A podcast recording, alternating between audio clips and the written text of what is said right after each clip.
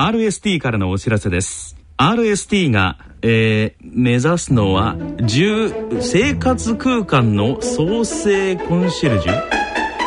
うーん難しい。詳しくは3文字。RST で検索。へえ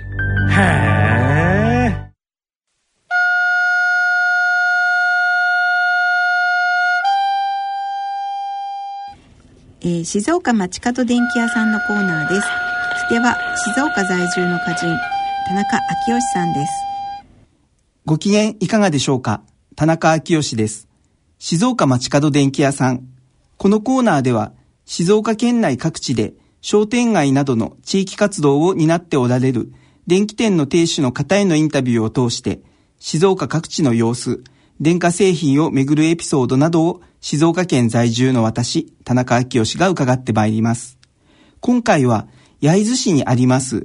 リブ橋ヶ谷、橋ヶ谷電機、橋ヶ谷和弘さんと電話をつないでみたいと思います。橋ヶ谷さん、よろしくお願いします。はい、よろしくお願いします。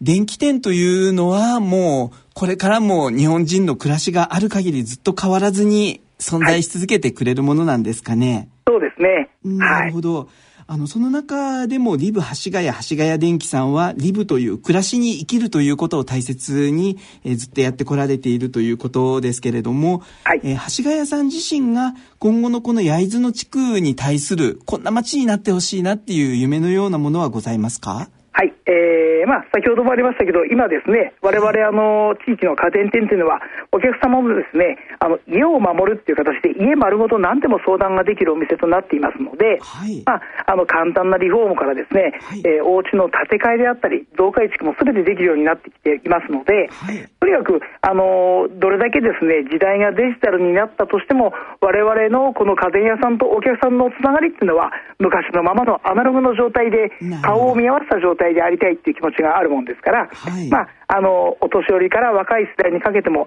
どんな方にでもですね、何でも相談しやすいような、そういったお店にこれからもずっとなっていきたいと思っています。はい。家ま、家全体を守る。もう、あの、私どもはつい電気屋さんというと、あの、一つ一つの商品を買いに行くというイメージがあったんですけれども、はいはい、今はもう家丸ごと家を守る。すごい言葉だなとも思いますけれども、はい、やっぱりこれは電気屋さんの心意気みたいなものでもあるんですかね。そうですね、もうあの長年付き合っているお客さんのですね、はい、あのお家の中もですね、はい、あの我々お仕事上あのいろんなことをお客さんから相談を持ちかけられることがあるもんですから、まあ、あのお客さんがそう我々に相談してくれることはなるべく我々の方で叶えてあげたいっていう気持ちがあるもんですから。はい。はい。わかりました。では、えっ、と、41歳のですね、橋ヶ谷和弘さんの、はい、ご自身の夢というのを最後にお聞かせいただけたらと思います。はい。えー、まあ、私の後もですね、今息子がいるんですけども、その息子の時代になっても、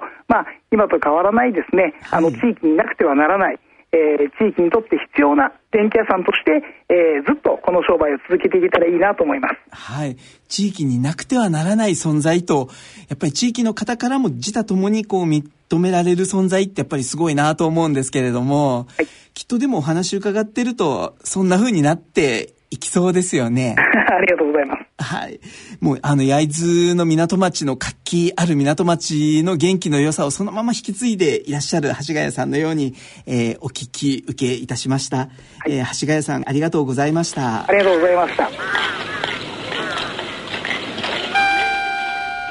静岡町角電